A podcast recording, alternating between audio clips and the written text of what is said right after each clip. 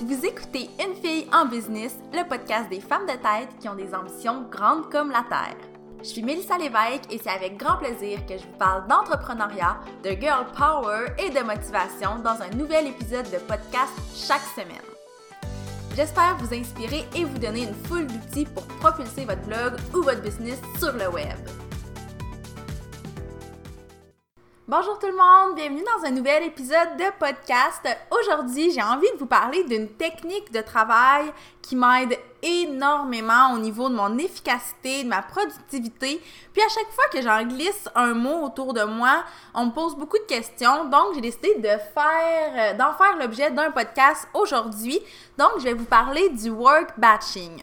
En fait, moi j'ai réalisé que depuis toujours, je fais du work batching. Même quand j'étais étudiante, ma méthode de travail, c'était ça. Puis c'est probablement grâce à cette méthode de travail là aussi que je suis quand même assez efficace au quotidien. Puis je sais qu'en tant qu'entrepreneur, ben on cherche toujours des façons de travailler mieux, plus intelligemment. Donc c'est la raison pour laquelle je vous parle de ma technique de travail de façon concrète. Donc premièrement, si vous connaissez pas le work batching, je vais vous expliquer ce que c'est. En fait, c'est le contraire du multitasking. Donc, c'est une méthode qui encourage à faire une seule tâche à la fois et à l'amener à terme avant de passer à une prochaine tâche. Mais au-delà de ça, le work batching, c'est aussi une méthode de travail qui veut qu'on regroupe toutes les tâches qui sont similaires dans un même bloc de temps pour travailler de façon plus efficace. Donc, ça peut sembler un peu abstrait comme concept, mais je vais vous expliquer de quelle façon moi j'applique le work batching à mon quotidien. Mais avant de vous expliquer comment ça s'applique dans ma vie, je tiens juste à mentionner que ma technique de work batching est en constante évolution, puis je détiens pas la méthode parfaite. Ce que je trouve, c'est que cette méthode-là me convient, la façon que je l'utilise, ça m'aide à être de plus en plus efficace à chaque jour, mais je crois que c'est euh, toujours en évolution, puis peut-être que certains trucs qui vont bien s'appliquer à votre réalité et d'autres moins, mais au moins le concept général va être intéressant pour tout le monde. Alors, ce qui est vraiment, vraiment important, l'étape numéro 1 quand on commence à utiliser la technique du work batching, c'est de faire une liste de toutes nos tâches qui sont récurrentes, peu importe la fréquence, puis de les regrouper en catégories. Par exemple, dans mon cas, j'ai regroupé plusieurs tâches sous une thématique que j'ai appelée rédaction.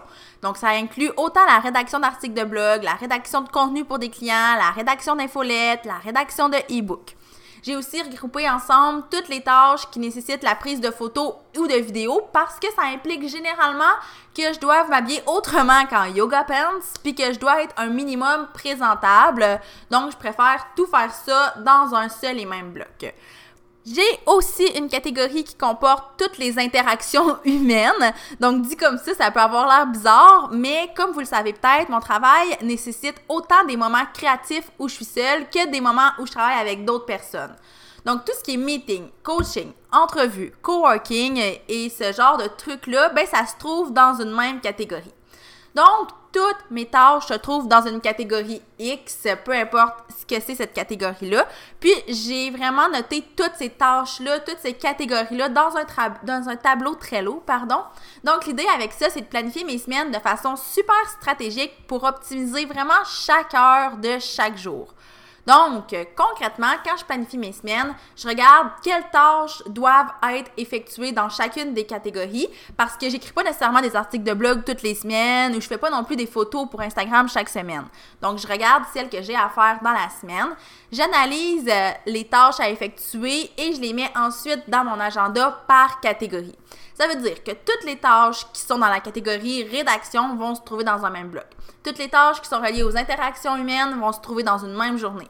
Comme ça, ben, ça me permet d'optimiser vraiment mon temps et d'assurer d'être super efficace. Et comme je suis un peu freak de la planification, après ça, je vais venir encore plus détailler ça. Donc, dans mon horaire, oui, je vais marquer par exemple lundi après-midi rédaction, mais je vais détailler par exemple de 13h à 14h30, c'est la rédaction d'un article de blog. Ensuite de 14h30 à 15h, ça va être la rédaction d'une infolettre. Là, je, je dis n'importe quoi, mais juste pour vous donner un exemple de ce à quoi mon agenda peut ressembler.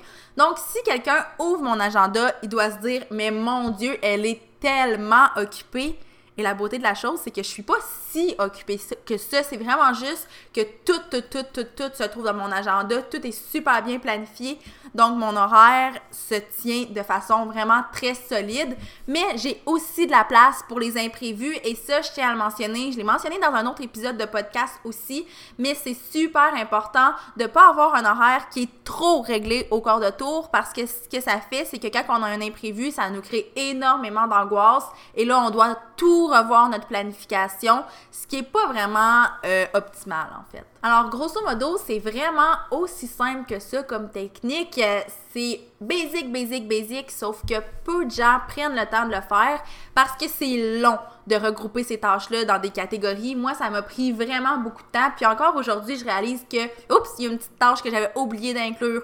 Ou bien, je réalise aussi qu'il y a certaines tâches qui peuvent se trouver dans deux catégories. La ligne est mince dans quelle catégorie ils se trouvent, puis j'essaie d'optimiser ça pour vraiment les mettre dans la bonne catégorie, donc dans le bon bloc d'heures dans mon horaire. C'est pour ça que je dis que c'est un travail de tous les jours, mais je vous encourage vraiment à commencer à le faire, puis éventuellement, vous allez avoir une technique qui va être quasi parfaite et vous allez voir à quel point vous êtes beaucoup plus efficace en travaillant de cette façon-là. Si jamais vous avez des questions par rapport à l'utilisation que je fais de cette technique-là de façon très concrète, N'hésitez pas à m'écrire, ça me ferait super plaisir de vous en parler davantage.